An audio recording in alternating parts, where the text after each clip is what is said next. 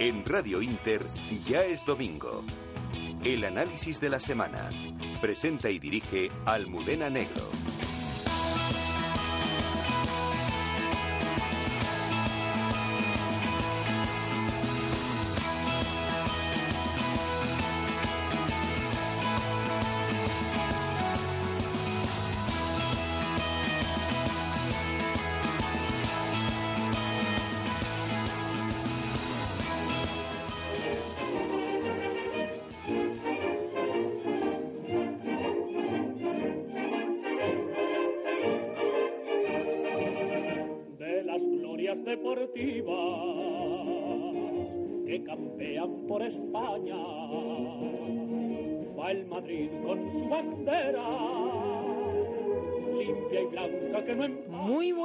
Amigos oyentes de Radio Inter.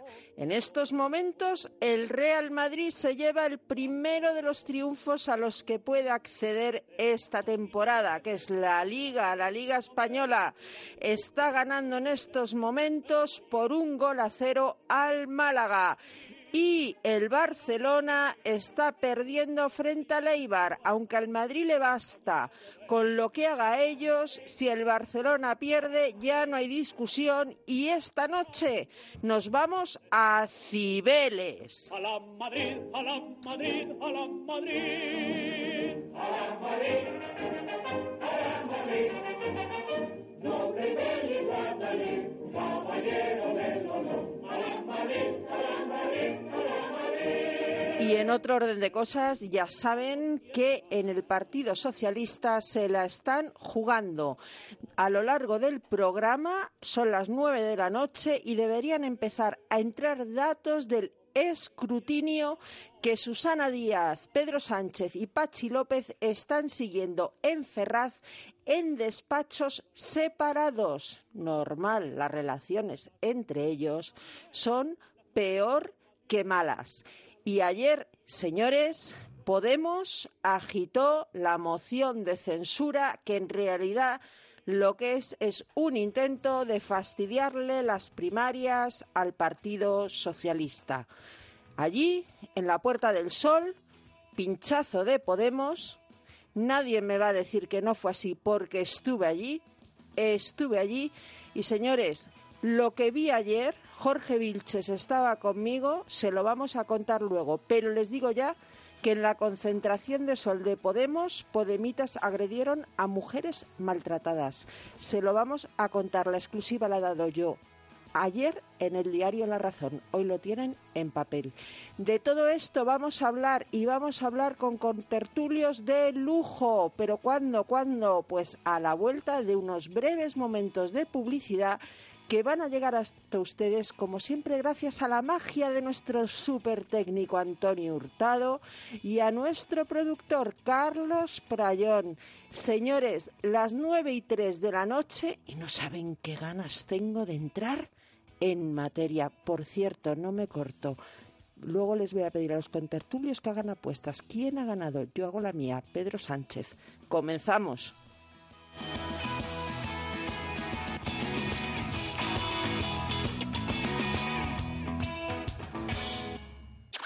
Vendido, vendido, vendido. Agotada la primera edición del libro en ocho días. Ya está a la venta la tercera edición del libro Vendido, vendido, vendido. Si quieres vender tu casa, llámame al 91 591 2901 o ven a verme. Soy Eduardo Molet. ¿Estás pensando en hacer una reforma de tu baño? ¿Quieres cambiar tu antigua bañera por una ducha? Llama a dúchate.es, te la cambian en 24 horas. En dúchate.es son especialistas en reformas rápidas, cuentan con los mejores profesionales y los diseños más modernos. Puedes visitarles en su exposición de Madrid, en la calle Ferrocarril 5 o conocer su tienda en Las Rozas, en el centro comercial Burgocentro. Llama a dúchate.es al 91 474 1004 y te enviarán un asesor que te dará las mejores ideas para renovar tu cuarto de baño. Consulta dúchate.es. Ya es domingo con Almudena Negro.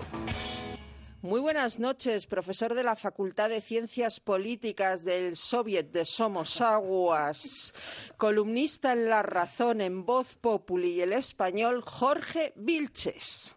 Muy buenas noches, doña Almudena. Nos estaban preguntando por aquí algunos contertulios, ¿cómo? ¿Qué es lo que pasó ayer en la Puerta del Sol? Bueno, lo primero les invitamos a entrar en el diario La Razón. Hoy en papel viene la noticia, la firmo yo junto a mi compañero Echagüe. Y ayer en internet, en larazón.es, dábamos la exclusiva, la exclusiva con un vídeo. O sea, es irrefutable. Pablo Iglesias, te puedes poner como quieras, pero es que te pillamos en vídeo, lo grabamos en vídeo. Contamos lo que pasó ayer en la concentración de Sol, por donde había tantísima gente, que había esta gente montando en bicicleta. Mm, ayer nos acercamos a la, a la Puerta del Sol al ver la, a ver la concentración eh, de la no gente nos de Podemos. una. No nos perdemos una.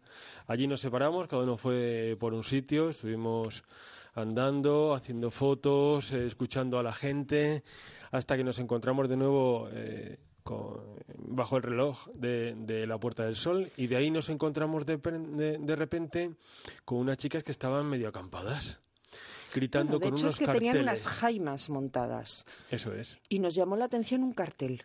¿Y qué ponía? A mí me llamó la atención ese cartel que ponía, ¿qué ha pasado con las 10 mujeres que denunciaron acoso en Podemos Galicia? Entonces yo claro dije, uy, ¿qué es esto? Y de Y repente empezaron a gritar, el 15M hubo violaciones, el 15M hubo violaciones. Luego siguieron gritando machirulos, machirulos. Luego gritaban contra todos, Podemos, PP, Ciudadanos, PSOE, son vuestras muertas, no son muertas, son asesinadas. Es era una asociación, la Asociación Gallega Ve la Luz, de mujeres víctimas de violencia de género y abusos sexuales que llevaban allí ya semanas instaladas en la Puerta del Sol haciendo una huelga de hambre. Unas mujeres que además habían denunciado que Podemos les había invadido el espacio que ellos tenían físicamente concedido para su acampada y su huelga de hambre. Eh, no solo eso, sino que fuimos testigos de cómo un- una mujer, que era un cargo de Podemos, se acercó a ellas a recriminarlas que estuvieran allí gritando, usando unos silbatos, y le dijo, así, así no se critica a los dirigentes. Ojo a lo Toma que es la nueva política, ojo al partido de la gente. Todo esto, señores, se lo contamos porque Jorge y yo somos muy malos y lo íbamos subiendo todo en directo en vídeo a la razón.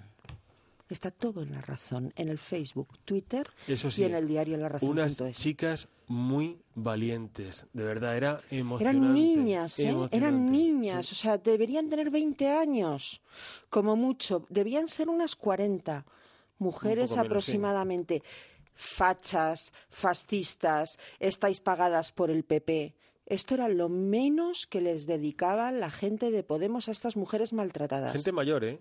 Me refiero a la gente que les iba a criticar y a insultar era gente mayor, entre los Bueno, cerca de los 60, que, 65 años. ¿eh? Digamos que la asistencia de público ayer en Sol, que fue escasita, luego se lo contamos, la media de edad pues tampoco era la de los votantes que todos piensan que tiene Podemos. Yo creo que estaban un poquito subiditos de edad.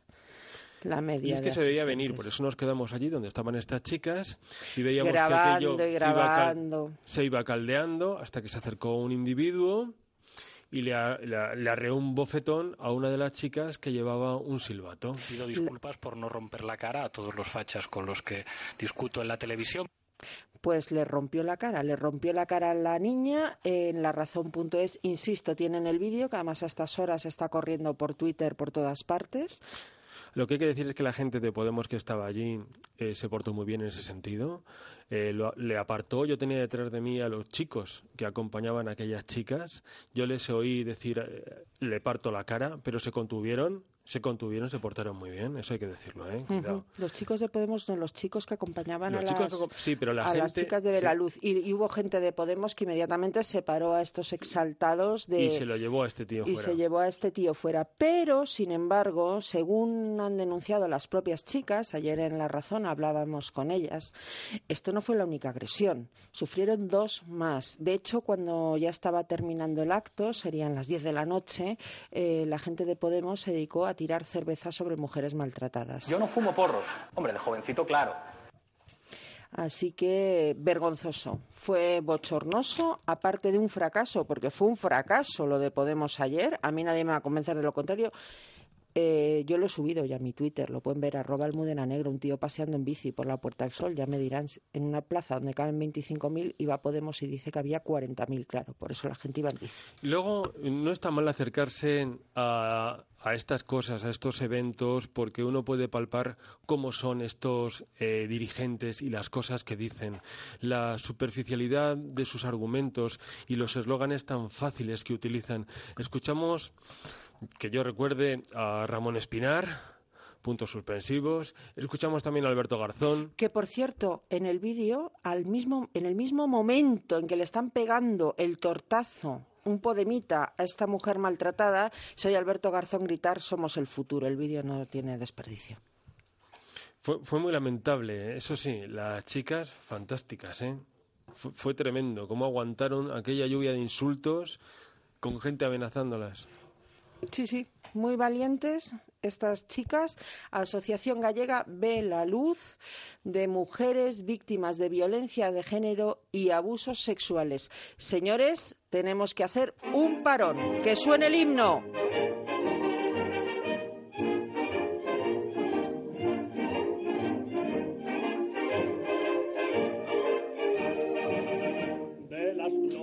Iria Bouzas, muy buenas noches.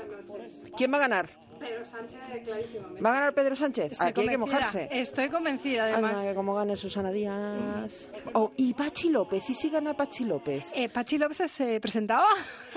No solo se presentaba, sino que ganó un debate, con lo cual en mi opinión, hizo perder las elecciones a Susana Díaz ganando Bueno, aquel debate. Dicen que en el recuento de Portugalete Pachi López eh, ha arrasado, o sea que algo es algo.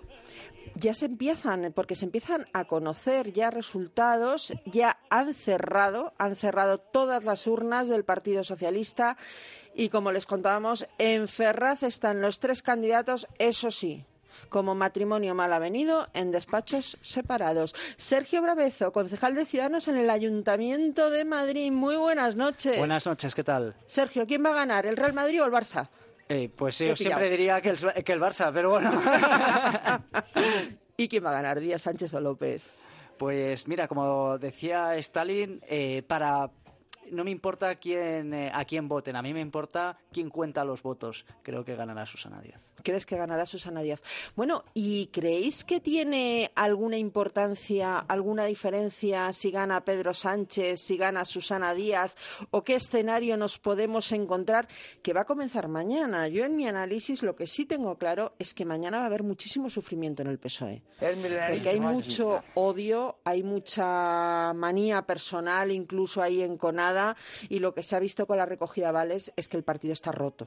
Está roto absolutamente en dos. Por tanto, pase lo que pase, lo que da la impresión es que mañana van a empezar las purgas. Hombre, el debate fue muy duro y obviamente eso pasa factura en cualquier, en cualquier debate. Especialmente eh, me parece que es eh, muy dañino para un partido que se, salgan todas esas cosas fuera. Sí que me, eh, me parece muy bien que tengan esas discusiones, me, parecen que es, me parece que es algo muy sano, me parece que es algo que todos los partidos deben hacer. Pero creo que no está bien que los puñales salgan fuera de, de casa. Creo que todo el mundo se tiene que llevar bien en un partido. Creo que eso es algo que se tiene que discutir internamente en un partido y a partir de ahí, pues que los afiliados decidan. Pero sí que me parece que el hecho de sacar algunos tweets, de sacar algunas palabras fuera de contexto, bueno, no me parece que sea lo apropiado para compañeros de partido. delicia oler napal por la mañana! Desde luego. Bueno, a mí me parece es un escenario idílico, pero luego sabemos todos lo que pasa en realidad internamente en todos los partidos.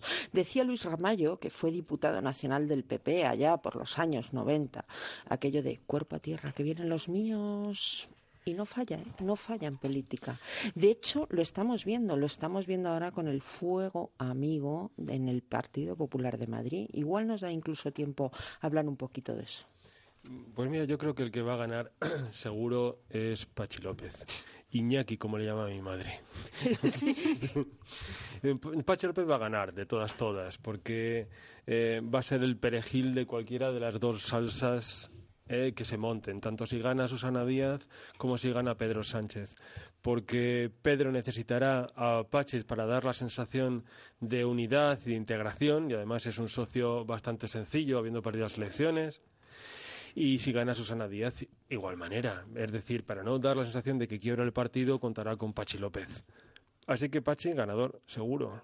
Y ya el resto Mm, veremos. Pues fíjate, yo estuve eh, hace dos días aproximadamente con alguien del PSOE cercano a Susana Díaz y lo que me decía es, con Pachi López hay integración si no hay recuento de votos.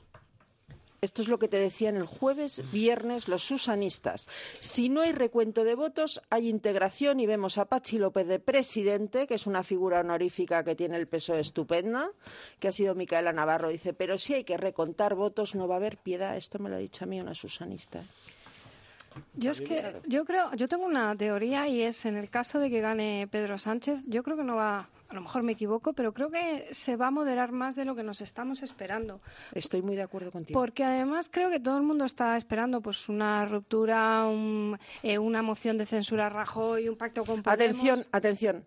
Sánchez ganaría las primarias con el 40% escrutado.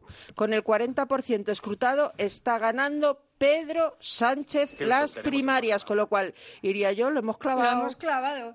Y pues lo que, lo que decía, que creo que se va a moderar porque tenemos que tener en cuenta que, que es una cosa que no, que no se está comentando mucho, que Pedro Sánchez no está en el Congreso. Y creo que es un punto fundamental que no estamos terminando de, de analizar. Sea como fuere, yo creo que mañana empieza el, la ruptura total del, del PSOE. Esto es dificilísimo de, de volver a encajarlo. Yo ahí estoy de acuerdo, que como eh, obviamente eh, Pedro Sánchez sí gana las eh, elecciones internas, como estamos viendo a- a- actualmente, creo que el escenario siguiente que vamos a tener encima de la mesa es ir a unas nuevas elecciones. Lo digo porque uno de los titulares, de los eslóganes, de los mensajes que siempre lanza Pedro Sánchez, el no es no, que ahora lo ha transformado con un sí socialismo o sí a los socialistas. Bien, esta es una de las situaciones que necesita resolver Pedro Sánchez. Es decir, no puede darle apoyo al Partido Popular desde el Partido Socialista como está haciendo actualmente. Y además, como bien señalabas, actualmente el, eh, eh, Pedro Sánchez, si es secretario general del Partido Socialista, eh, no es diputado, por lo tanto, necesita entrar otra vez en la Cámara porque no es lo mismo ser diputado y secretario general que solamente estar como secretario y dictar desde, desde fuera. Eso pues pasa factura y obviamente creo que iríamos a unas nuevas elecciones. Desgraciadamente, ¿eh? por cierto. Eh, eh, según el mundo, datos de Ferraz, con el 50% escrutado, sigue ganando Pedro Sánchez. Esto vamos a ver, porque lo que no están diciendo es qué comunidades están escrutando.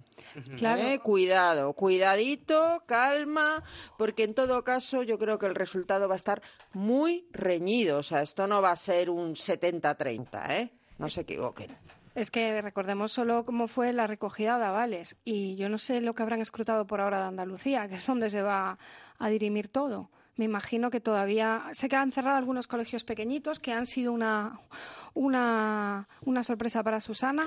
Valladolid, Pedro Sánchez 916 votos, Susana Díaz 399, Pachi López 112. A ver, a ver. Lo es- A acaba ver. de contar el alcalde de A Valladolid, ver, el país. que es un sanchista. 71% escrutado ya. ¿eh? El Es país. Noticia de un minuto. 71% escrutado ya. Y tenemos 48 San- Sánchez, 40 Díaz.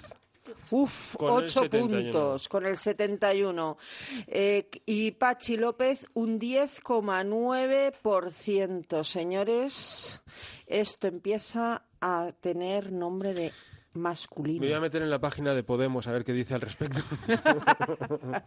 Pues a Podemos, eh, no sé si es lo que más le interesa la victoria de Pedro Sí. Sánchez, ¿sí? Sí, sí, sí, claro, porque... eh, Desde que- luego al PP sí, eso está se- claro. Se, cumpliría lo que siempre ha pretendido un proyecto como es el populista de Pablo Iglesias y Monedero, que es convertir a la izquierda en un gran movimiento nacional o en una gran eh, unión de confluencias, en un partido movimiento. Con un Partido Socialista menguado, que va a ser como va a quedar, menguado con la victoria de Pedro Sánchez, se cumplirá ese objetivo y formarán candidaturas de unidad popular para presentarse a las próximas elecciones y habrá unidad de acción en el Parlamento si se mantiene unido el grupo parlamentario. Mejor noticia para, Pedro, para Pablo Iglesias no puede haber.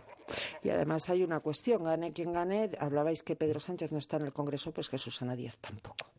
Es decir, eso es un Pero Susana está mm, de manera indirecta en la gestora y su gente en, eh, del, eh, del Partido Socialista que representa dentro de esos diputados cuando se abstuvieron a votar a Mariano Rajoy. Por lo tanto, yo creo que, que Susana Díaz sí que tiene más representación en la gestora y en el Congreso no, de los en la gestora seguro, ¿eh?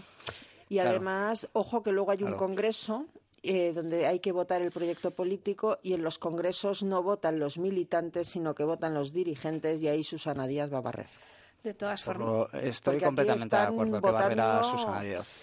Es que el tema es que aquí han votado los militantes. A mí me han hecho gracia encuestas, perdona, que, que se han estado, venga a publicar esta semana en periódicos. Pero vamos a ver si los que votan son los militantes. A mí me podéis preguntar lo que sea, pero yo no voto en Claro, estas elecciones. Votan los militantes. Me hizo mucha gracia el viernes en la Marimorena, que estuve en la Marimorena, el alcalde de Jun, que decía que iba a ganar Pedro porque habían hecho memes y encuestas en Twitter. Digo, joder, por favor, un poco de seriedad. Pero lo que se veía venir es esto.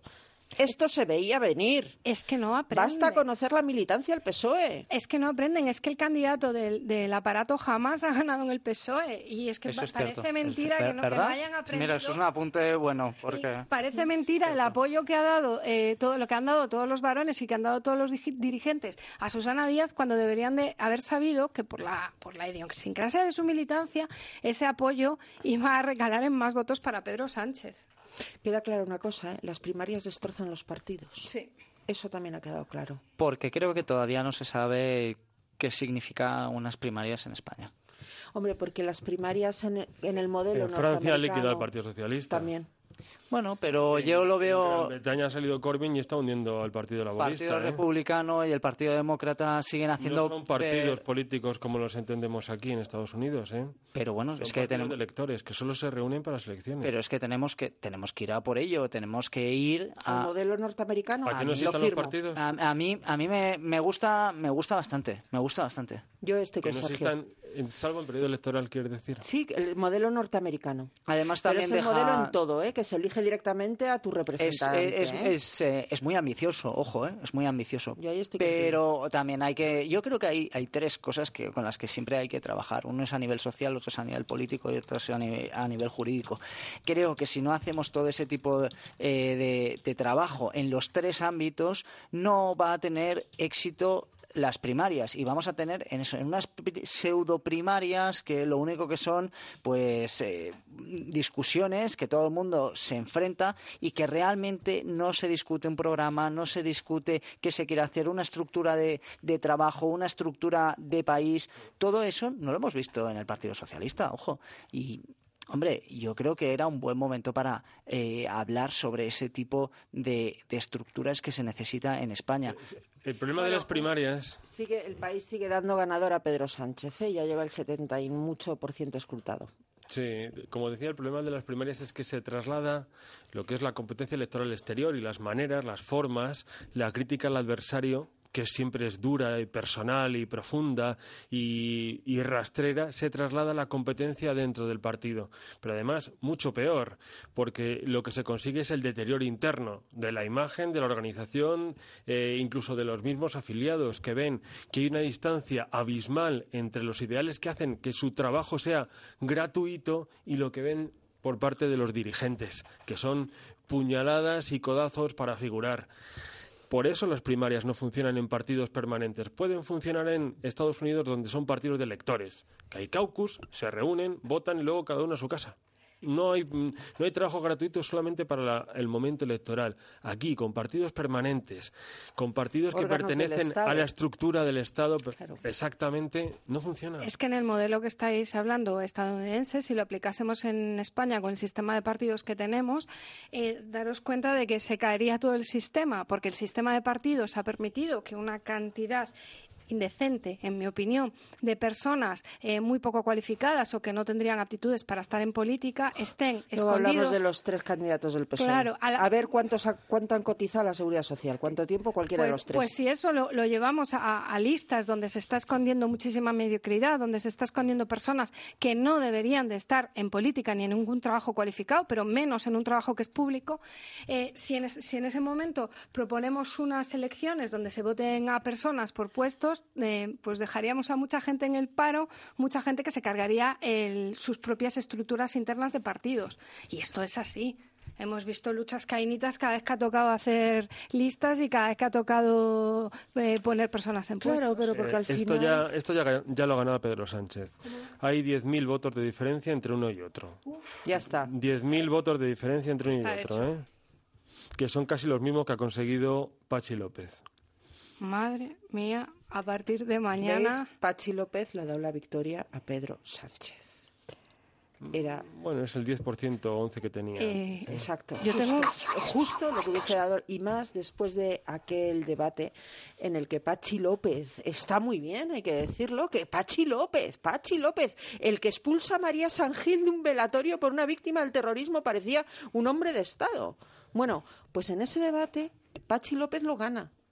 Y eso es lo que hace que yo creo que muchos votos que podían haber ido a Susana Díaz, porque los de Pedro Sánchez son fijos.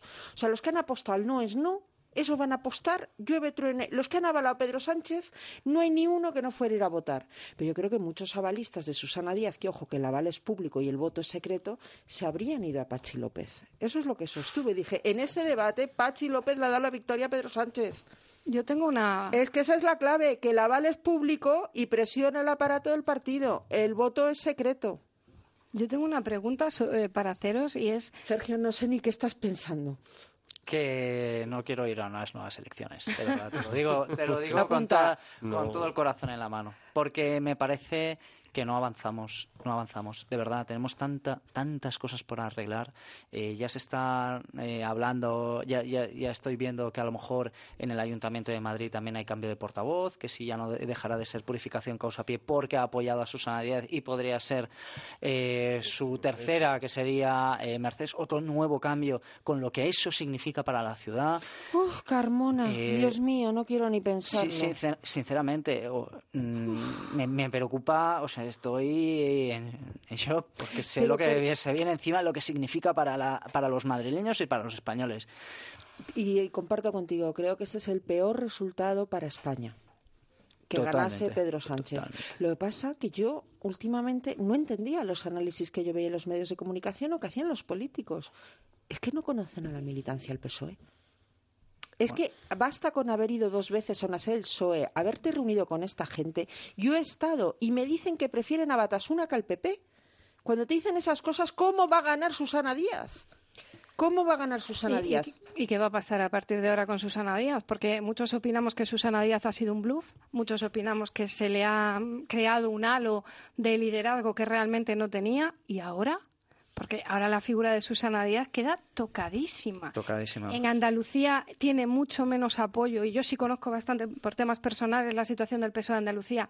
Sí tiene mucho apoyo, evidentemente, pero menos del que han tenido otros líderes del partido en la comunidad.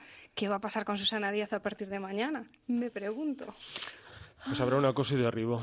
Acoso y derribo porque hay que cargársela. Es decir, Pedro Sánchez tiene un modelo de partido eh, que es eh, de hiperliderazgo y plebiscitario. Y no puede. Un modelo de ese tipo no puede tolerar eh, que haya varonías o autonomías que actúen eh, por su cuenta. Así que hará, como hizo, empezó a hacer en 2015, una limpieza. Nombrará gestoras, aprovechará los congresos que hay dentro de un mes, ¿no? Mes y medio, para limpiar el partido. Ya lo había empezado a hacer. De hecho, había puesto 200 gestoras en estos dos años que estuvo de secretario general del PSOE. 200 gestoras. ¿eh? Y os recuerdo cómo disolvió Madrid a Tomás Gómez. Pues esto, prepárate, Susana Díaz, porque se acabó. Sí o no, eh, una gestora que para que todo el mundo fuera de la política sepa lo que significa es que se acaba con una agrupación que ha sido elegida por los militantes, por los afiliados de aquella zona y a partir de ahí las estructuras del, del partido toman parte en la gestión interna y diaria de esa agrupación en aquel lugar concreto es eh, tener una gestora no es algo bonito, es algo grave, es algo que, que, que son dolores de cabeza, que hay que mm, ver por qué ha sucedido eso, que hay que depurar responsabilidades, eh, hay que mejorar la gestión porque algo no, no funciona bien. Vamos, 200 gestoras en el tiempo que estuvo me parece un número muy alto. Muy 200 gestoras. Eh, voy a dar una noticia. Está el, casi el 80% del voto escrutado en el Partido Socialista. Pedro Sánchez tiene casi el 48%. Susana Díaz, 32%. Y Pachi, el 20. 16 puntos. Sí, ahí está. Pero si es que fue el debate. Madre mía. De verdad, creedme, fue el debate. Es más, yo creo que Pedro Sánchez, bueno, es que como está grabado, y yo aquí llevo diciendo cuánto tiempo diría que va a ganar Pedro Sánchez. Y has dicho, lo, además has dicho exactamente lo que, lo que has comentado ahora, lo del tema de que los avales son públicos y el voto es, es secreto. Y como tenía claro que, pero yo creo que la cosa hubiese estado, fíjate, en un 51-49, 52-48, si Pachi López no gana ese debate. Pues puede ser porque yo me esperaba O una sea, diferencia más pequeña. Pedro, ya estás nombrando presidente del PSOE a Pachi López. Porque el que te la jugó y te convenció para que dejaras el escaño en el Congreso es el que te ha dado una amplísima victoria en el Partido Socialista. Por cierto, Jorge, me dice un oyente de Ellas Domingo que quiere que expliques, a ver, que, por qué es bueno o malo que Pedro Sánchez haya dejado el escaño. ¿Que por qué es malo? bueno o malo, que valores, que, que él estaba en el Congreso, dejó el escaño, qué consecuencias va a tener ahora esto cuando tengamos un secretario general del PSOE que no va a estar en el Congreso de los Diputados, aunque sí tiene representantes, ¿eh? Margarita Robles, Susana. Sí, pero bueno, Margarita Robles bueno, no es bueno, del. Partido Socialista. Las fiestas que van a tener montadas. Yo lo he dicho siempre, eh, fue un terrible error y lo reconoce ahora Pedro Sánchez el haber dejado su, su acta de diputado, incluso acusó a Pachi López de haber sido un traidor por no haberle acompañado. Eh, el Congreso de Diputados aparte de ser un escaparate, es un lugar y es un centro de poder, sobre todo cuando uno opta a la Secretaría General de, un partido como es el socialista, que en el cual el grupo parlamentario está compuesto en una quinta parte de diputados no, una tercera parte de diputados provenientes de Andalucía. El tener, el estar allí ahora presente sí que sería un golpe de poder y un golpe de efecto en el grupo parlamentario, en el Partido Socialista, habiendo ganado las primarias. Ahora tiene que ejercer la oposición desde fuera. Es más, pensemos, Pedro Sánchez ha dicho que él sí va a someter o va a presentar una moción de censura porque no hay que montar el número, sino que hay que contar los números, que es una frase eh, muy acertada. ¿Cuán diferente sería si estuviera él en el grupo parlamentario? Porque se presentaría como candidato y como alternativa frente no ya a Rajoy, sino a Pablo Iglesias. Y A eso es a lo que han estado jugando con la moción de censura y yo creo que han embarrado el terreno y han engañado a los más ingenuos. Porque a lo que está jugando Pablo Iglesias con todas estas alaracas de mociones de censura es precisamente a eso. Ni Susana ni Pedro, es decir, el líder del PSOE no va a estar en el Congreso. Además, el PSOE se va a romper, se pongan como se pongan. Mañana va a haber unas tortas que a mí como periodista me apasiona, como española me preocupa. Houston, Así tenemos un problema. Por supuesto. ¿Eh? Vamos a tener eh, por delante unas situaciones muy complicadas. muy Y lo complicadas. primero que ha hecho Pablo Iglesias es presentar una moción de censura. ¿Y ahora qué va a hacer Pedro Sánchez? ¿Qué va a hacer el Grupo Parlamentario Socialista? Romperse. Romperse y situar a Pablo Iglesias con solo 5 millones de votos como la alternativa al gobierno. Y aquí lo siento, Sergio, pero es que los de Ciudadanos han picado. Es que han picado. Es que este era el escenario que había desde el principio montado. Que los de Podemos no es que sean esos intelectuales que nos suelen contar, yo siempre he dicho que son los chisgarabis si hablamos de ciencia política, pero tontos no son. Tuve como y han montado el escenario perfecto para cargarse al PSOE. Por cierto, en Moncloa yo creo que hay quien se está fumando un puro. Sí. Sí, porque esto de nuevo eh, desordena el puzzle de la izquierda Eso es. y hasta que se vuelva a recomponer ¿eh? va a tardar mucho tiempo. Noviembre Y elecciones. frente a la izquierda con un Pedro Sánchez muy radicalizado, con un Pablo Iglesias tirado a las calles, a las barricadas, el que se va a presentar como defensor del régimen del 78, como una persona moderada, con un proyecto moderado, con la posibilidad de pactar con Ciudadanos, es Rajoy. La parte Todo eso de la refuerza su figura. Yo, hombre, No ya el PP, sino su figura. Es Rajoy versus Pablo Iglesias. Todo lo demás se acabó. O sea, se está fumando un puro en estos no, momentos. No quiero recordaros a esa insigne figura, el señor Arriola, llamado el comunista por los suyos, que estaba empeñado. Eso lo dice usted por Celia Villalobos. No, en fin, eh, estaba empeñado eh, de, en, en aupar la figura de Pablo Iglesias porque estaba convencidísimo de que eso es lo que había que hacer, polarizar. Y esto es lo que está pasando. Y es que le han hecho la estrategia. Ahora está o yo o el caos. Y lo, y lo tiene facilísimo y todos los demás no es existen. más, fíjense, como suelo hacer, yo siempre me mojo y digo lo que yo creo que va a pasar y además tengo en mi haber que no me suelo equivocar demasiado, creo que en cuanto se cierren determinados sumarios, instrucciones de sumarios, que vamos a ver en qué quedan, pero que en cualquier caso se van a cerrar, va a haber elecciones polarizadas. Rajoy versus Pablo Iglesias. ¿Qué queréis, a Nicolás Maduro o al tecnócrata light? Claro. Jaque mate. En Andalucía ha ganado Susana eh, Díaz con el 64%, o está ganando con el 64% de los votos, 20.000 votos. Y Pedro Sánchez, 9.000 y el 30% de los votos. En, Andalucía van a tener un problema, ¿eh? porque hay eh, mucha gente dependiente del Partido Socialista, ¿eh? andaluz, con cargos eh, en instituciones, y eso hay que desmantelarlo entero. Y tienes que tener cuadros, un equipo y la fuerza suficiente para deshacer eso.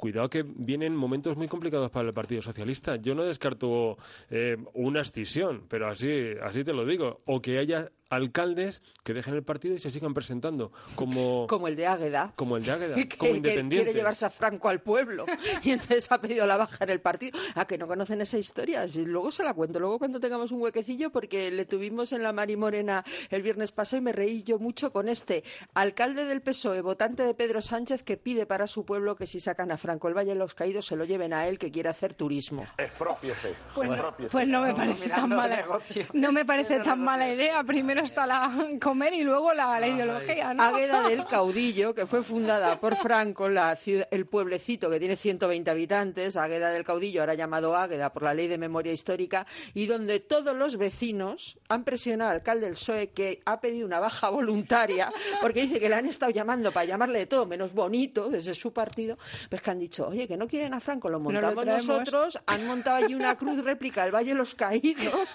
dicen que van a, vamos, que, que, que ríe tú, te- tú del Eurovegas, la que va a liar Águeda.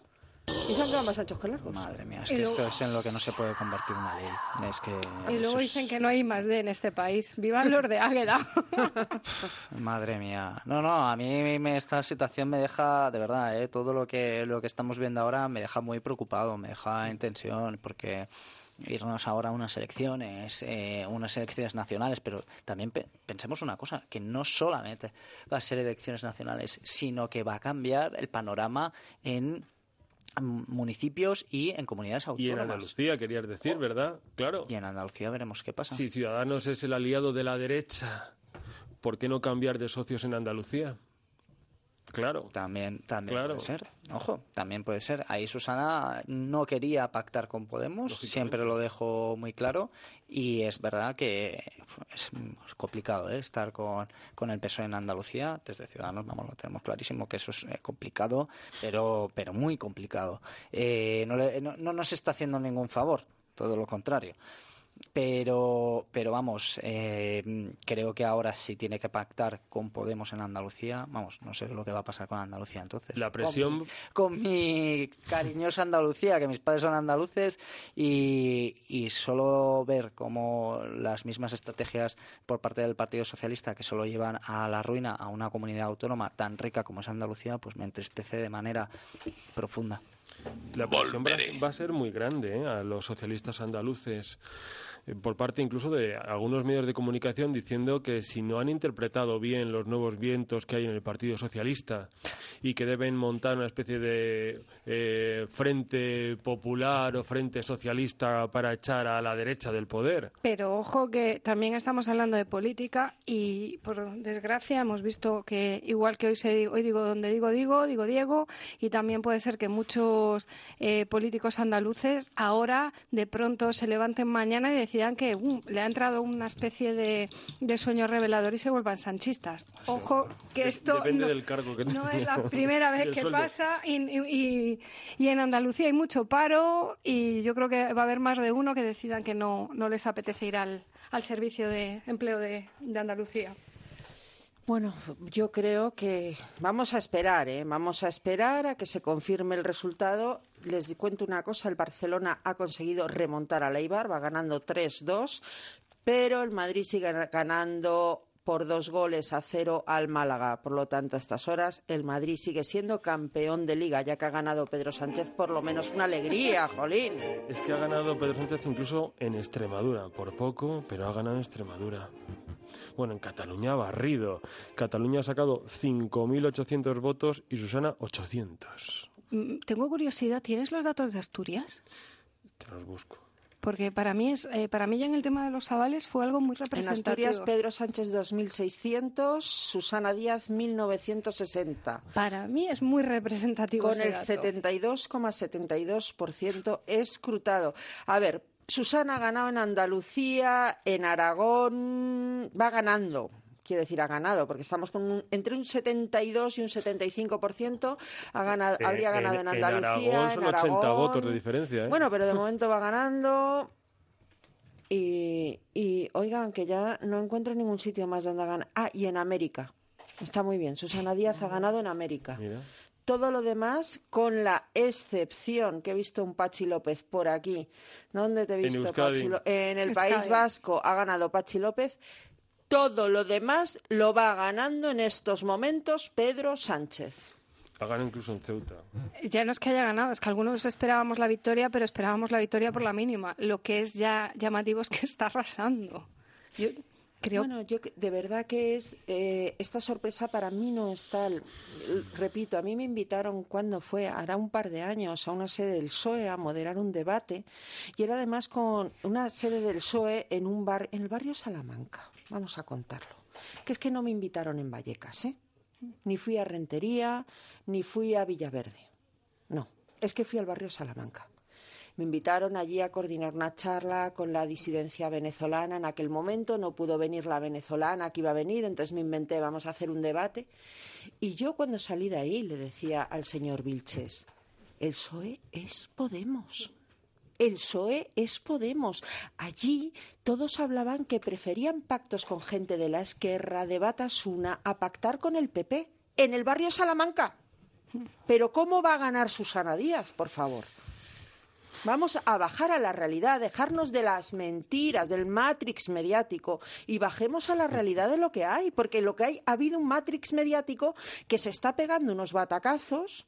Sí, la verdad es que no acierta ahí. eh, la- las Claro. encuestas no están haciendo ningún tipo de favor a lo que es la realidad, la realidad que al final tenemos. Ni los tertulianos quedaban, mira, con la excepción de mi director, Paco Maruenda, que una vez, una vez más ah, lo ha clavado, el resto estaban con que iba a ganar Susana Díaz. Es que estaban con que iba a ganar. Se acaba de incorporar a la tertulia Sergio López, portavoz del Partido Popular en Fuenlabrada. Buenas noches, Sergio. Buenas, buenas. Hola a todos. Disculparme eh, la tardanza, pero tráfico y asuntos personales y creo que ha ganado el Madrid la Liga y está, Estamos en Está ello. esto- está un poco complicado para llegar Eh, hasta aquí. Sí, Estamos sí. en ello. Se incorpora también Carlos Prayón. Muy buenas noches, Carlos. Hola, muy buenas noches, Almudena. Y bueno, la sorpresa no está en que el Madrid gane la Liga, que es algo que nos encanta en ya es domingo, sino en, bueno, tampoco sorpresa, Pedro Sánchez, que gana. Pues hablamos de ello semanas. En este programa siempre se dijo que iba a ser Pedro Sánchez, así lo decía la directora y los demás pues la seguíamos. como- Porque lo suele clavar. No, no, no, pero yo recuerdo perfectamente cuando me preguntaste a mí personalmente, individualmente, qué opinaba yo y, y pensaba que eh, iba a ganar Susana Díaz mm, tras una operación de fontanería fina en el PSOE. Cierto. Ayer noche me preguntaban mis padres, de hecho, eh, me preguntaban, oye, Carlos, ¿tú qué crees? Y digo, pues mira, no ha habido operación de fontanería, con lo cual gana Pedro Sánchez. Y, y bueno, ya, se- ya se Pero ha vamos sido. a ver, si a Pedro Sánchez hubiese algo que sacarle, se lo hubiesen sacado ya.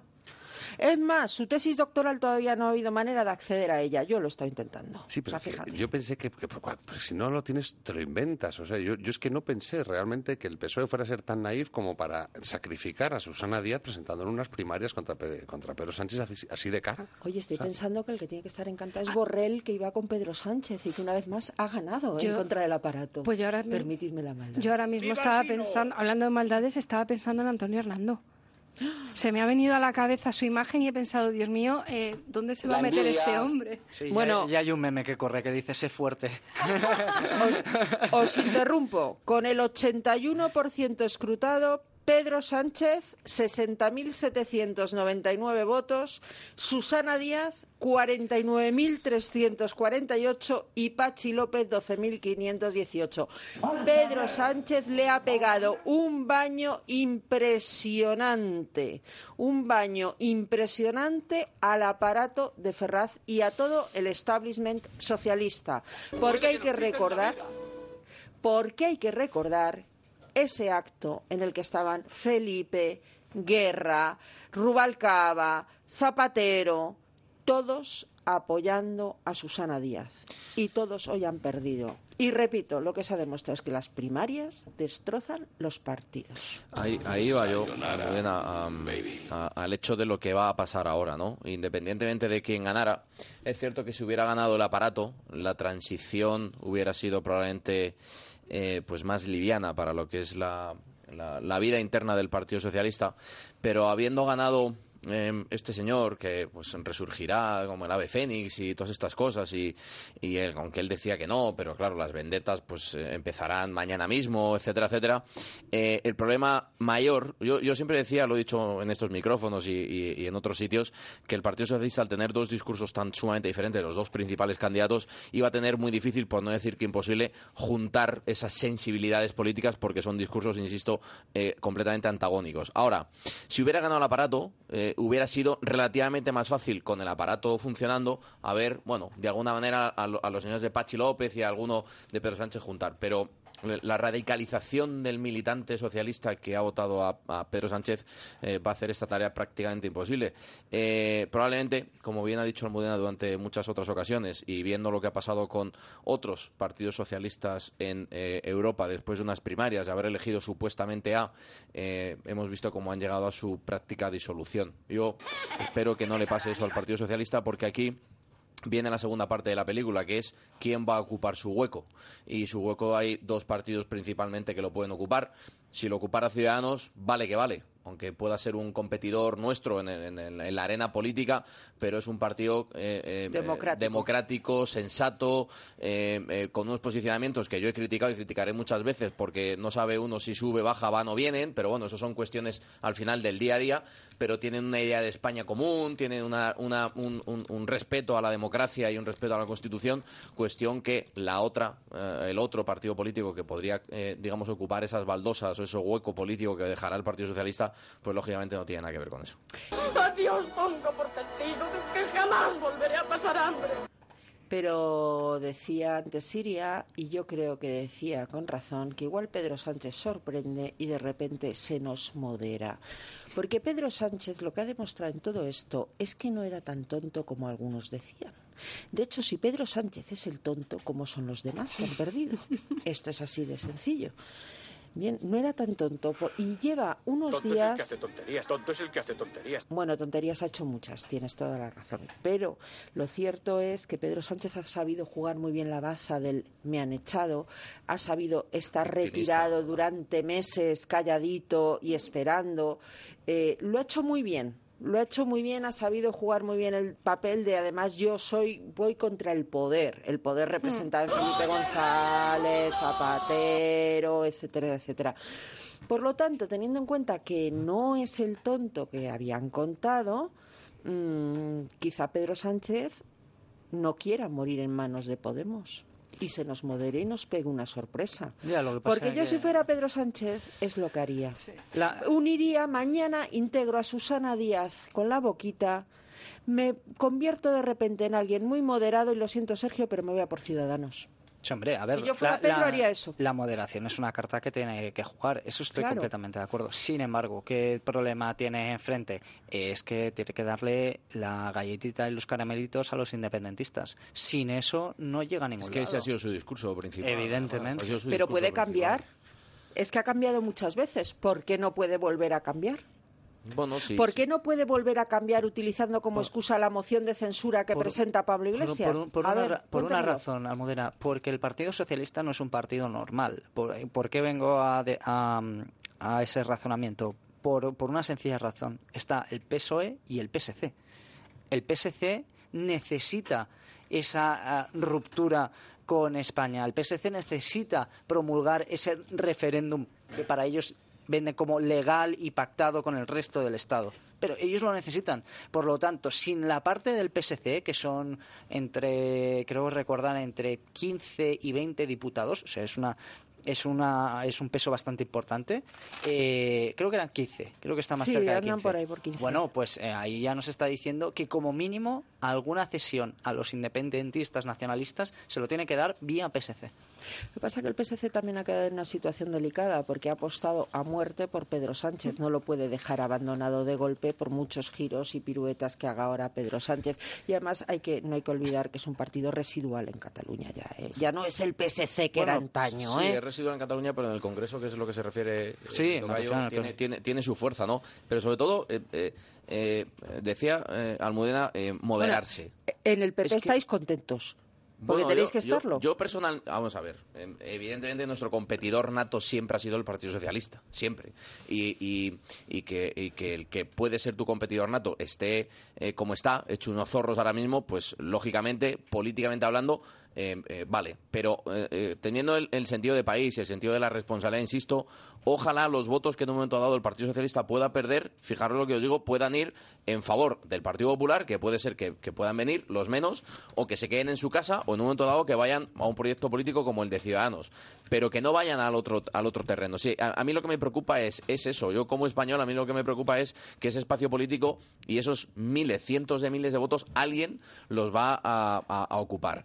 Y el discurso, yo mm, eh, creo que ahí Almudena eres demasiado optimista. Es cierto que aciertas muchas veces, pero ahí creo que está siendo muy optimista en tanto en cuanto yo no creo que Pedro Sánchez se modere. Es que no, no, esto, es... no, esto no lo sostengo, ¿eh? no es una Es- afirmación claro. como la otra, es solo una hipótesis. Es una hipótesis. Es que yo Tengo no- claras no- las elecciones Claro, que va a haber en cuanto total. cierren instrucciones Claro, como el porque, etcétera, porque, etcétera. porque Esto no. él, él va a ir a eso, él va a ir eh, como el ave fénix, si ya de por sí era una persona pues con cierta prepotencia y con cierta soberbia en su discurso y en sus, en sus actitudes y en sus gestos y tal, imaginaos esta noche él y su querida mujer cómo tienen que estar de anchos. O sea, tiene que ser Bueno, desproporcionado. está contratando a gente por 200 euros a toda Claro, velocidad, seguro. desproporcionado, claro. y, si- si me río del mundo, si yo sé, me- he, he luchado contra el poder, ¿no? Pero bueno. Pues si, si Pedro Sánchez ahora mismo fuera inteligente, lo que haría es esperar, que yo no dudo, no dudo, no dudo, no dudo que no lo sea.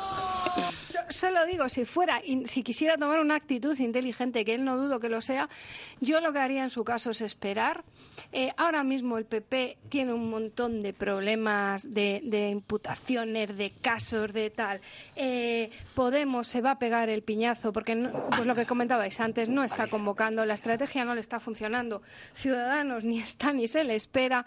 Si fuera él, me quedaría tranquilita, estaría moderado y dejaría pasar un poquito la tormenta, que ya veremos cómo vienen. A lo mejor sí. Zapatero, dos puntos. El partido saldrá reforzado. Ya está todo dicho y con esto hacemos un corte porque Carlos Prayón quiere dar un premio, el populista de la semana. Y después retomamos. Vamos a ver si después del populisto y la publicidad sabemos ya quién es campeón de liga y quién ha ganado las primarias. ¿Que ya hay campeón de liga, me dicen? El Madrid. El Madrid que es campeón de liga y no me suena el himno, pues antes del populisto, por favor.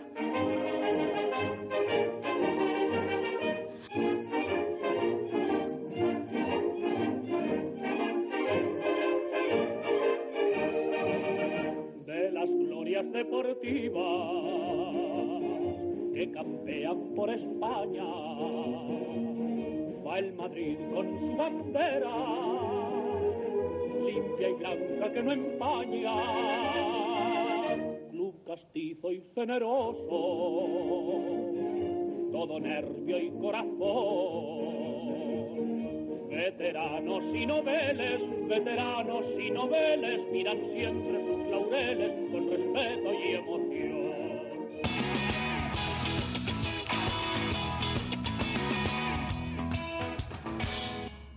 La Fundación para el Avance de la Libertad les ofrece el Observatorio de la Libertad.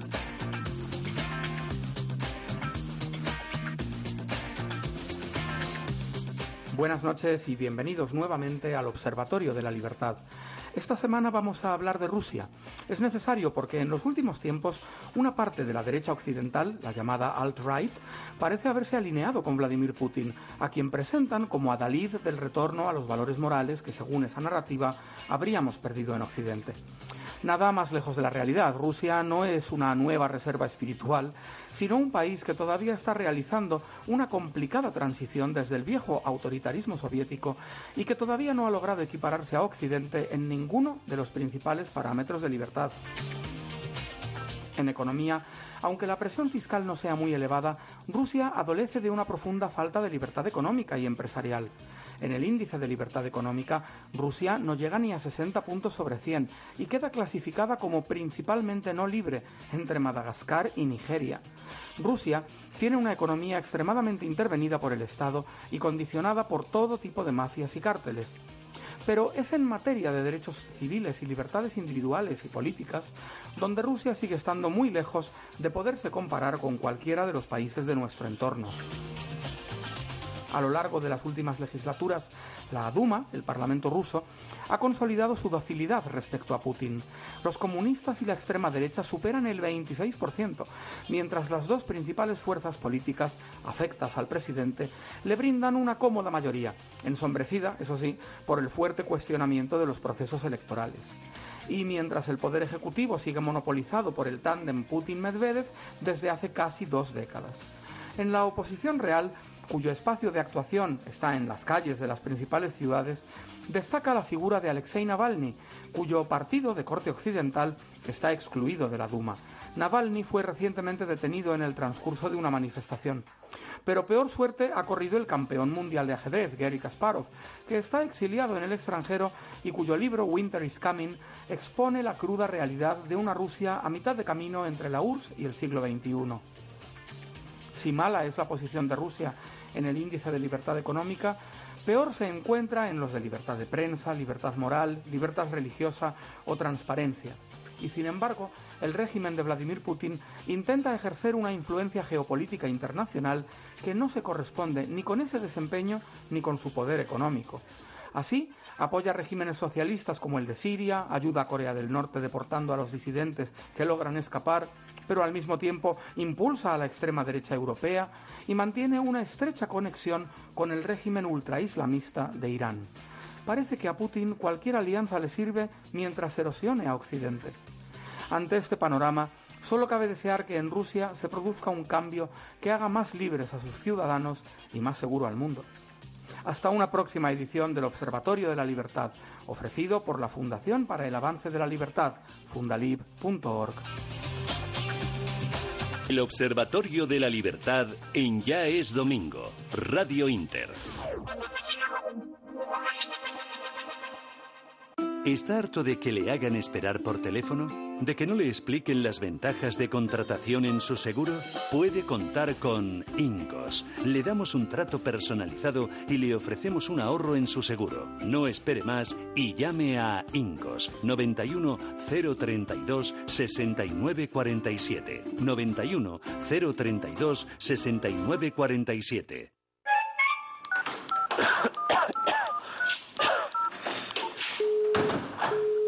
Siempre comunicando. El médico, hazlo con la tablet. Yo lo hago con la tablet, claro. Sí, sí. ¿Cuándo llegará el maldito autobús? Tranquila, si solo quedan dos minutos. ¿Cómo lo sabes? Fácil, lo pone en mi tablet. Ah. Tu tablet y smartphone te ayudan, pero tienes que saber cómo. Sácale el máximo partido a tus dispositivos e inscríbete ya al curso de utilización de tablets y smartphones en nivel básico o avanzado impartidos por el Club de Amigos de Intereconomía. Más información en el 91 616 24 64 o en club@intereconomía.eu. Ya es domingo con Almudena Negro. En Jazz Domingo, el populisto de la semana.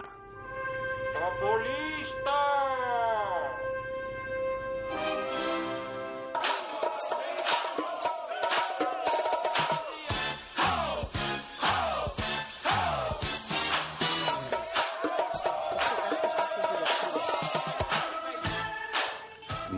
buenas noches a todos. Bienvenidos a una nueva edición del Populisto de la Semana.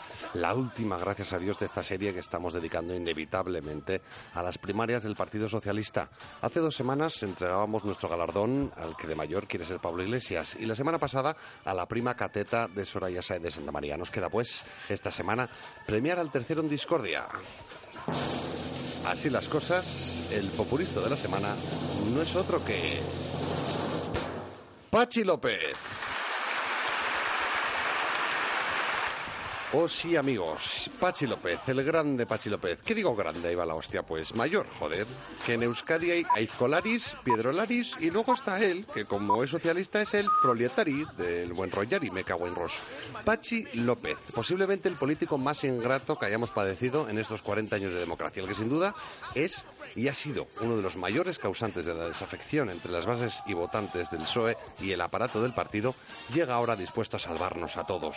Parece que la enfermedad se considera remedio. Escuchen, escuchen. Tenemos una nueva misión, la de salvar al PSOE, la de reconstruir este partido y librarle de su propia autodestrucción. Y las otras alternativas lo vimos en el debate y lo vimos también ayer en Sevilla compitiendo para ver quién era el más grande. Nos llevan al choque de trenes, nos llevan a perpetuar la confrontación y eso nos lleva al desastre. Nadie duda que esta es la candidatura de la unidad. La candidatura que entiende que seguir ahondando en la fractura nos lleva al suicidio colectivo. Que con un partido derrotado no hay nadie que gane, porque vamos a perder absolutamente todos. Ahí lo tienen, señoras y señores. Uno de los máximos exponentes del cáncer que se ha comido el Partido Socialista Obrero Español se postula para liberarle de su autodestrucción.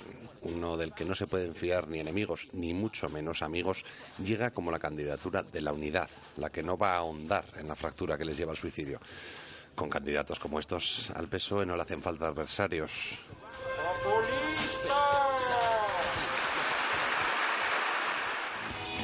Ya es domingo con Almudena Negro.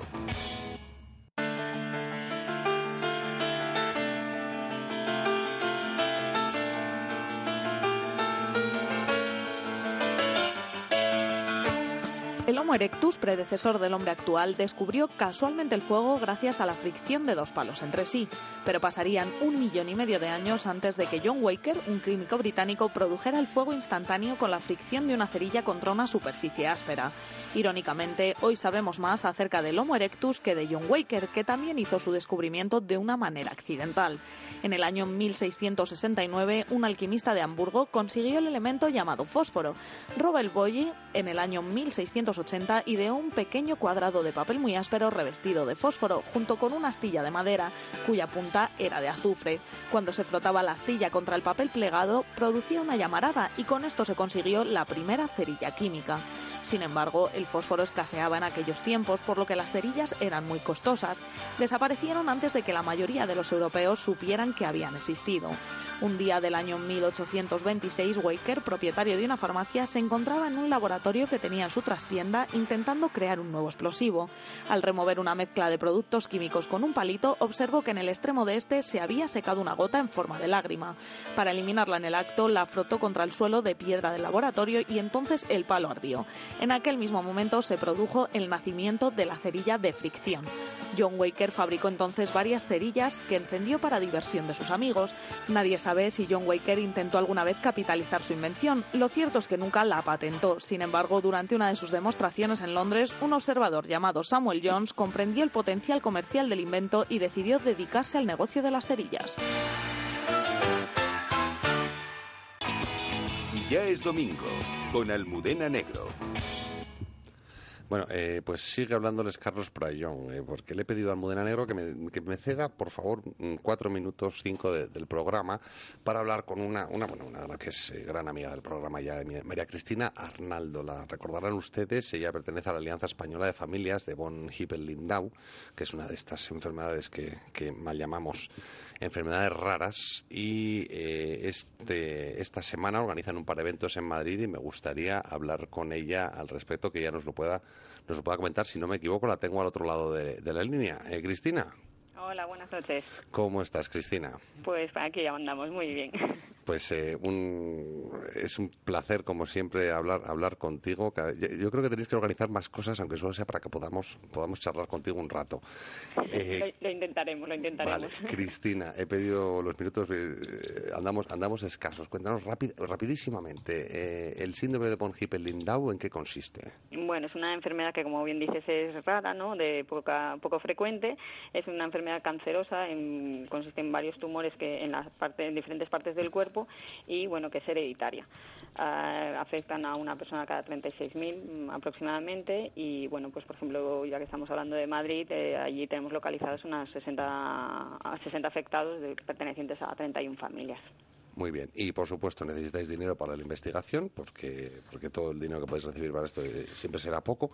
Y entonces, esta semana organizáis eh, un torneo de golf, que es la cuarta edición, si no me equivoco, Así es. y después un cóctel benéfico, para que también nos podamos apuntar a aquellos que lo del golf no lo tenemos muy, muy controlado. Cuéntanos un poco. Exactamente. Bueno, el próximo jueves, el día 25, en el Club de Golf Race en San Sebastián de los Reyes, hacemos el cuarto torneo, como comentabas.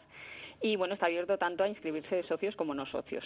Ah, eso sí, para la inscripción tiene que ser antes de este martes eh, a las 12 de la mañana para tener mejor la organización. Y bueno, dentro de lo que es el torneo, lógicamente va a haber unos premios y habrá también un pack de bienvenida para todos los que participen, habituallamiento durante la jornada con cortador de ibéricos de bellota y al finalizar la, habrá siempre barra libre de gin tonics, ¿no? de bifitter.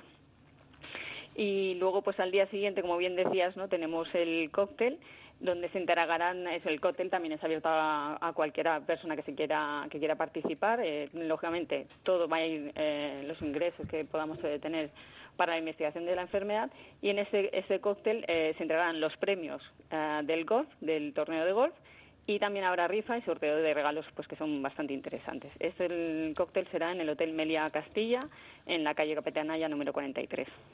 Bueno, pues Cristina, te deseamos el mayor, bueno, os deseamos a todos, por supuesto, no a ti personalmente, a todos os deseamos el mayor de los éxitos y recordamos a todos, a toda nuestra audiencia, el jueves en el Club de Golf Race de Madrid y hay que apuntarse antes del martes y si no son ustedes de jugar al golf o quieren apuntarse ambas cosas, en el Hotel Melía Castilla el viernes 26 de mayo, cóctel con entrega de premios y por, por una de las mejores causas posibles. Cristina, muchísimas gracias por todo. Un placer hablar con vosotros. Igual, hasta luego. Gracias. Hasta luego. Ya es domingo, con Almudena Negro.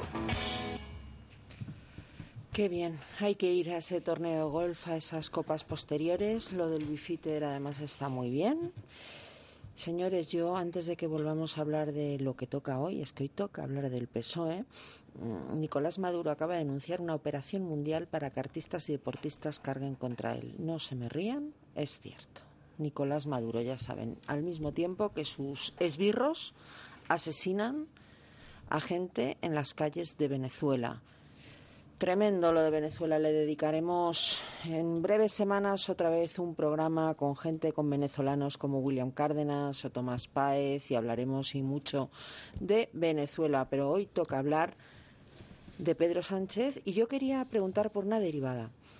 Ahora, Pedro Sánchez, secretario general del PSOE, evidentemente esto abre un escenario complicado en el marco, además, de una moción de censura que ha presentado Pablo Iglesias contra Mariano Rajoy, que además es una operación arriesgada por parte de Pablo Iglesias porque se le puede volver en contra, porque le pueden pegar una somanta de palos en el Congreso como lo que se dedique es a no presentar programa de gobierno que le pueden dejar en ridículo. Pero mi pregunta es, ¿cómo afecta esto al gobierno, al partido del gobierno, al Partido Popular? Y me explico, si hubiese ganado Susana Díaz, estaba claro, había presupuestos, la cosa hubiese sido más sencilla. Si gana Pedro Sánchez, si Pedro Sánchez mantiene la línea que ha llevado, que yo no lo sé, tengo serias dudas, mm, estaríamos abocados a elecciones. Pero en el fondo, ¿qué le interesaba más al Partido Popular? ¿Qué le al gobierno? ¿Qué le viene mejor? Hombre, al gobierno le interesa. Porque rompe hubiera la interesado- izquierda Pedro Sánchez, cuidado. Ya, pero al gobierno le hubiera interesado una victoria de Susana Díaz, que es la victoria de la gestora, porque eso le permite sacar los presupuestos adelante y otras iniciativas parlamentarias. Eh, la victoria de Pedro Sánchez lo que va a promocionar es el obstruccionismo parlamentario, es decir, vamos a asistir a, sesiones en el Congreso de Diputados que no van a servir para nada, con eh, proposiciones no de ley e ILPs que no van a ningún sitio salvo para obstruir la labor eh, del gobierno. Indudablemente a Rajoy o al, o al gobierno de España le viene eh, peor la victoria de Pedro Sánchez. Exclusiva de, eh, de Digital Sevilla. Adriana Lastra será la nueva portavoz del PSOE en el Congreso de los Diputados en sustitución de Antonio Hernández. Es que ahora nos encontramos con el, el drama de los Antonio Hernandos. Cuidado, que el que tiene hoy, mañana entrevista, eh, Almudena, es Antonio Hernando. Es decir, ¿qué va a ser de ti, muchacho? Yo, a ¿Qué raíz, va a ser de a ti? raíz de la pregunta que Bueno, de de- momento es diputado, hasta que se convoquen de lo, de elecciones. lo que interesa al PP, yo no creo que al PP le interesase Pedro Sánchez nunca, porque la moción de censura, que no pasaba de ser un chiste y, y una broma y una bomba de relojería en- para, para Podemos, ahora podría convertirse en una bomba de relojería para el Partido Popular, sí- porque el mensaje, no, el mensaje que ha dado Podemos, que está dando de manera muy inteligente, Mm. es no apoyar la moción de censura, es estar con el PP. El Independiente ha dimitido a Antonio Hernando. Continuamos. Ya no hay entrevista. Ahora, ahora sí que la tiene, porque la primera pregunta es ¿por qué has dimitido? Esto es un Bueno, no parar. hombre, que le eche, ¿no? Es un poquito de honradez. La poca que tenía, que no sé, pues el hombre ha dicho, voy a agotar la poca que tengo yéndome, antes de que me echen, ¿no? Sí, un poquito a de dignidad, A la, pregunta, a la pregunta que hacía Almudena, eh, yo creo que al final el obstruccionismo que bien comentaba Jorge, eh, lo que va a provocar, lógicamente, es un parón del país que no nos podemos permitir. Totalmente y de acuerdo. Tendrá que hablar otra vez el pueblo. Y tendremos que ir a elecciones. Sergio Bravezo antes, vamos abocados a otras elecciones. Tendrá que hablar otra vez el pueblo y espero que esta vez, espero. Bueno, pero esta es otra, ¿no? Hablando del PSOE. Pedro Sánchez se superará y sacará un resultado aún peor. Ahí voy. Entonces, ¿y ahora qué? Claro, a la otra vez le ya- montan el, el- eh, otra vez le montan el chiringuito allí en Ferra, le vuelven a echar. no- quiero decir, esto va a ser como un déjà vu dentro de unos meses, No, ¿no? no va a ser un déjà vu porque nos vamos a encontrar que van a formar candidaturas de unidad popular, porque el objetivo que lo comentábamos antes de Pablo Iglesias, Monedero e Íñigo es la formación de un partido movimiento y es que todos los partidos de izquierda sean confluencias de una unidad y nos vamos a encontrar con unas elecciones diferentes. Sí, yo, yo creo que pero- quien está más contento con todo esto, sin ninguna duda, es Pablo Iglesias. Es que tienen la Sin oportunidad de oro de reflotar, eh, eh, Es que- digamos, la caída libre en la que iban. ¿eh? Completamente de La acuerdo, única. pero es que eh, desde luego que Podemos estar en una caída libre. Lo que pasa que no- es que de verdad no podemos volver a unas elecciones. Es que no puede ser. yo- de contigo, pero, es que- pero tampoco podemos tener un parlamento inoperante Pero tampoco que no podía funcione. ganar Pedro Sánchez. Ojo, la pregunta, es la que al pregunta final del la realidad se impone. Yo es que ¿no? sigo preguntando, ¿cómo es compatible un no es no a Rajoy, el no es no intransigente, con un no es no a la moción de censura a Rajoy? O sea, ¿cómo es puedes...? que quería yo ir Ojo, antes. Cuidado. Eh, sí que me parece, sí que me parece que ahí juega el pues todos los nacionalistas juegan un papel muy importante. Eh, ya lo hemos visto, el PNV aprueba los presupuestos que tenemos actualmente. Eh, también me gustaría saber qué hace CIU o la antigua o el PDCAT ahora con el nuevo pero para que todo el mundo nos entienda CIU Eh, realmente van a apoyar a un partido que está que es de ultraizquierdas tenemos tengamos en cuenta eso Hombre, a cambio de algo. A cambio de algo. Por ejemplo, eh, un referéndum. Claro. Sí, sí que es compatible que Pedro Sánchez se oponga a la moción de censura, porque lo que se evalúa en una moción de censura no es al gobierno que existe, sino al gobierno que se pretende. Jorge, hay una diferencia entre independentistas y nacionalistas. El independentista siempre va a querer, siempre pide, el, el nacionalista siempre pide ese referéndum, pero en realidad ya le va bien esta situación. Esta situación es la que quiere mantener. El independentista Él quiere realmente esa ruptura. Y yo lo que veo, y por- porque cada vez vamos, va pasando el tiempo y todo el mundo está prometiendo referéndums imposibles que nunca se hacen, porque al final, pues... eh, El Estado de Derecho funciona y es sí, imposible. bueno, pero muchas veces. Tanto que hablan, eh, por ejemplo, en Cataluña, se ponen eh, la medallita y dice que ellos están en contra del Estado y todo lo que significa. Eh, estamos en campaña de Hacienda. ¿Quién de estos no ha, ha dejado de pagar Hacienda? Todos han pagado religiosamente. o, re- o recibido. Sí, pero... Y no dicen que Y no. no dicen que no. Pero que no. todos Sí, los pero- nacionalistas tienen el mismo objetivo. Puede haber diferencias en cuestión de tiempo, es decir, en táctica, pero la estrategia es la misma, que es llegar a su propio Estado, eh, nación y mandar. como los de no, Pero lo El nacionalismo es, eh, Es eh, que, lo comentaba Sergio, eh, el nacionalismo es la pasta y tener- ellos van a la pasta. Eh, pero eso- eso es lo que se creyó en 1978, eso es lo que se lleva creyendo los últimos 30 años Pero y vosotros, estamos en la que vosotros- estamos. vosotros queréis que el perdóname, Iria, vosotros queréis que el PNV de hoy realmente, aparte de un discurso nacionalista y, No, el y- PNV es otra cosa porque Sí, el PNV lo que está es asustado. El PNV no- lo que está es asustado por lo que le ha pasado a CIU y lo que teme es que si juegan a hacer el tonto, Bildu les coma la merienda como han hecho la Esquerra con CIU en Cataluña. Pero pero bueno, allí de verdad- un siguen siendo- de corruptelas. ¿De, ver- ¿De verdad os creéis que en Cataluña ya da igual lo que digan los partidos? Que la que han montado Exacto. la propia ciudadanía no les va a demandar que sí o sí tienen que apoyar cualquier opción que sea el referéndum. Esto lo han creado ellos. Se han pasado de frenada y ellos ya no tienen el poder de parar a la gente. Es una bola de nieve, pasó el ¿no? tripartito Sí, pero, ya. pe- Se pero pasó. mirad una cosa, mirad una cosa, es que eh, CIU está fuera prácticamente de las instituciones. De hecho, ya no existe como, como No tal, existe como como partido. Pues, eh, y si vamos a unas elecciones, lo- los sondeos, es verdad que los sondeos están fallando todos, pero tiene mucha pinta que Esquerra Republicana sea el que tome el poder en Cataluña. Es Incluso con mayoría absoluta. ¿eh? eh, eh, incluso con mayoría absoluta. Es decir, ojo, que CIU estaría, sería más que residual. Tenemos un problema y Algo eso... sorprendente hace escasos cuatro años. Pero pe- pensemos en el siguiente escenario, en el siguiente escenario, y es que se forma ese movimiento que digo yo, PSOE-Podemos. Uno, Pedro Sánchez dice que España es una nación de naciones, que Cataluña es una, es una nación, que podría ser también nación de naciones Cataluña perfectamente, y habla de nación cultural, cuyo significado político es la nación política, es decir, el Estado propio. Con lo cual, hay que romper la Constitución y hacerla de nuevo, que es justamente lo que está pregonando Podemos, en el sentido de darle voz política a las naciones y nacionalidades. ¿Cómo no formar ahí un frente? Fijaos en la, en la circunstancia que nos estamos encontrando, y es el fin de un tiempo, se acaba un tiempo y comienza otro nuevo. Si el año que viene, en 2018-2019, con estos personajes y este proyecto se convoca a elecciones, empezamos con una España distinta, ¿eh? Cuidado. Pero yo estoy de acuerdo con lo que estás diciendo, pero creo que el factor humano importa siempre mucho. Y claro, ¿cómo se concilian dos egos gigantes que no caben en ningún castillo, como son el de Pedro Sánchez y el de Pablo el poder Iglesias? une mucho. No lo creo. Sinceramente creo que el factor humano ahí tiene su importancia y que va a ser complicado y que Pedro Sánchez lo que va a jugar es a, a hacerle la contra a Podemos y si no, al tiempo. Yo estoy de acuerdo con Almudena. Es que ese es el espacio que Por tiene que cierto, recuperar. dejadme contaros algo. Como no va a haber cuchillos largos, os voy a leer un tuit que ha mandado una señora que fue ministra de Vivienda de Rodríguez Zapatero, que se llama María Antonia Trujillo. Fijaos cómo son. Las Kelly Fingers. Bien por la dimisión de Antonio Hernández. Antonio Hernando, ahora que deje el escaño por dignidad, ¿cómo pagará ahora la hipoteca?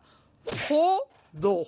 Eso a cinco minutos después. O sea, fijaros, quiero decir, que es un poco lo que Eso hablábamos es. al principio, no sé si lo comentabais o estaréis de acuerdo con, con esa postura, que es que se van a, se van a cuchillar, se van a matar entre ellos. Sí, hemos Y- hablado de la limpieza. Y, y es que, pero es que esa limpieza, el problema va a ser que el PSOE se va a quedar, eh, digamos, si hiciéramos una, una proporción ¿no? de los eh, 100, 100, no sé, 120.000 personas creo que han ido a votar en estas primarias, si tú haces esa proporción luego en el sentido del voto, es que estamos hablando que el Partido Socialista se puede quedar con la mitad de escaños perfectamente. Ángeles Fernández dice en Twitter, Madina dijo que si ganaba Pedro Sánchez las primarias, él renunciaría. ¿Se ha sabido algo? Jodo. Y lo que nos queda por ver. Yo sé que sí soy muy pesada, en todos los programas digo lo mismo, pero yo creo que estamos viendo un poco el, la punta del iceberg de un sistema que no aguanta.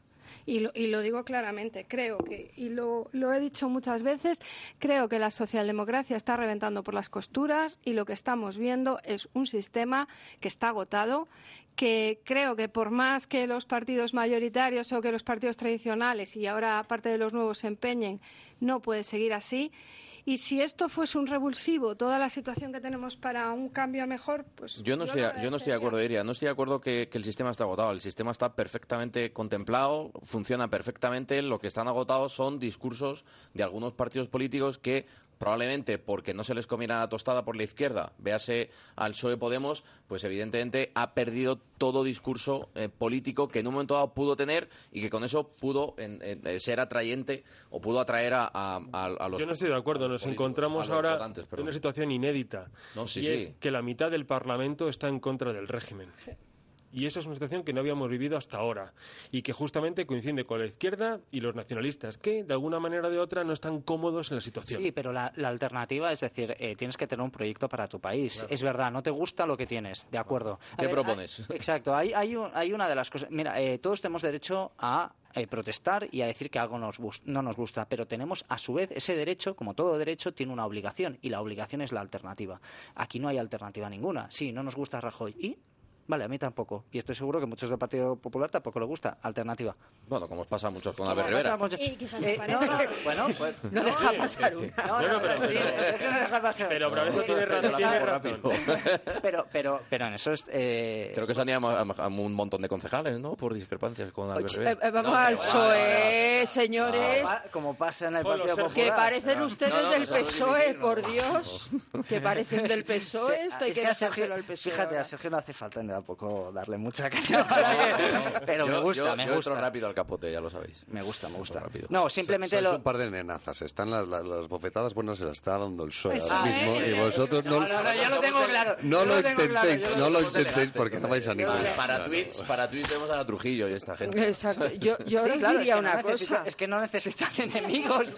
Pero fijaos la desafección que puede haber. ¿Qué creéis que es lo que más le está preocupando a la gente en estos momentos? El ¿Que Madrid. Pedro Sánchez haya ganado las primarias o el Real Madrid que ha ganado la Madrid. Liga? Yo venía- yo venía Esa es la acá, realidad. venía para acá he visto varios, varios bares y me alegra verlos así de llenos de gente. Y no había absolutamente nadie viendo, pues ahora, por ejemplo, el canal 24 horas, ¿no? Viendo, estaba todo el mundo viendo en Madrid. Pero eso ha pasado siempre. Toda Cuando, la vida. cuando se perdió la guerra del 98, 1898 de Cuba, la gente al día siguiente llenó los teatros y las plazas de toros. Es decir, es que somos así. De todas maneras, siguiéndolo con lo que decía Sergio Bravezo, no se trata de un proyecto anti-Rajoy, sino que lo que están proponiendo es reformar la Constitución y no nos dicen el qué.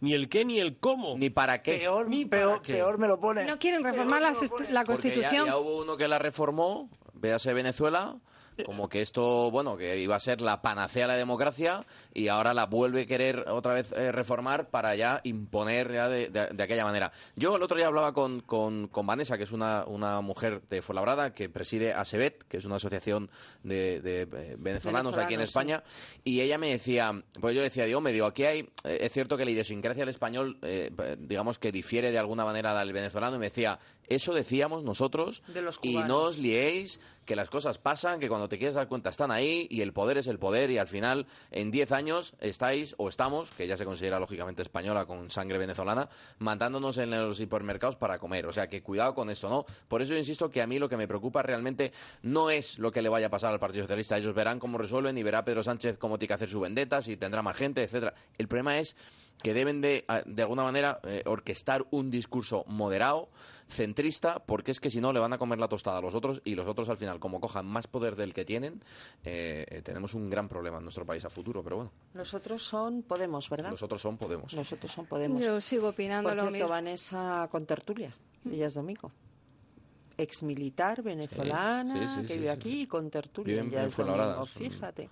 Pues yo sigo opinando que en un país donde la mitad del, Congreso está eh, diciendo que no quiere el sistema que tenemos, que yo no estoy de acuerdo con el sistema que nos proponen. Al contrario, me asusta terriblemente.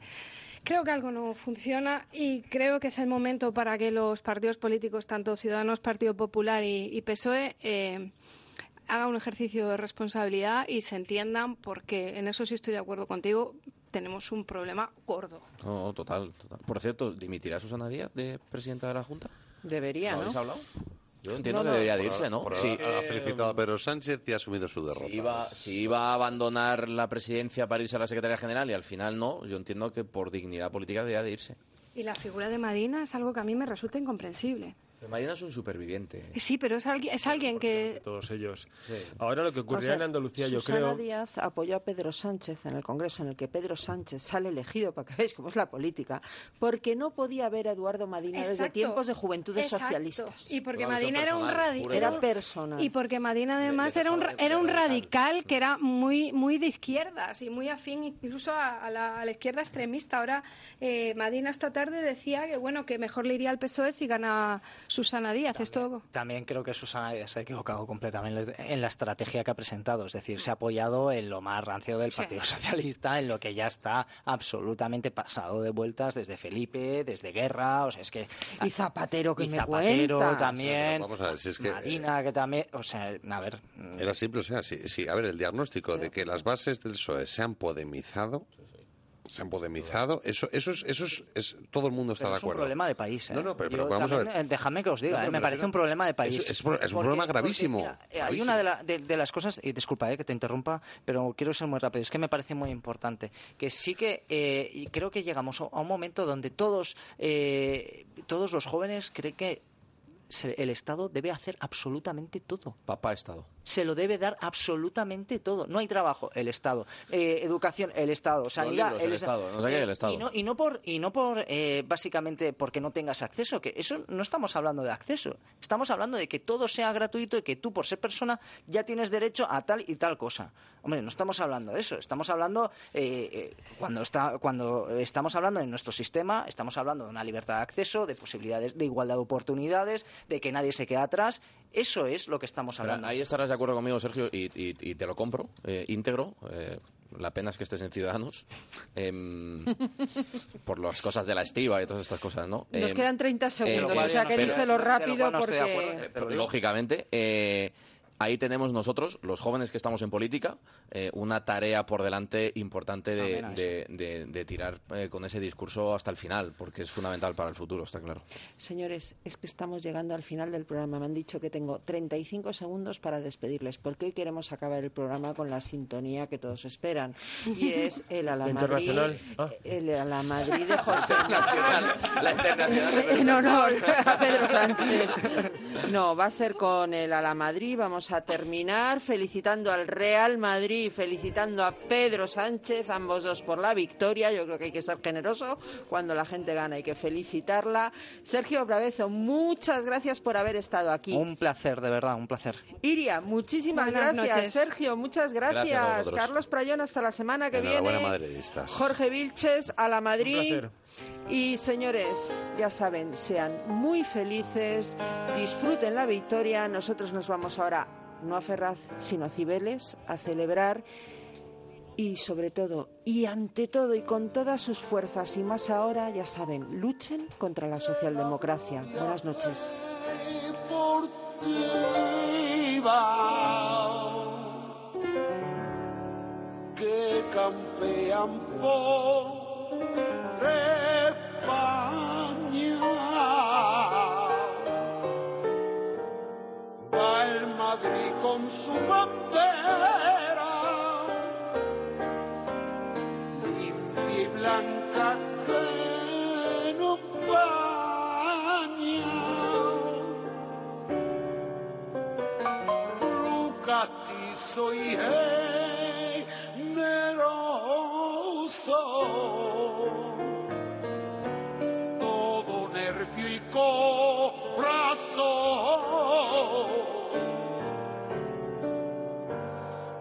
veterano y noveles, veterano y noveles, miran siempre sus laureles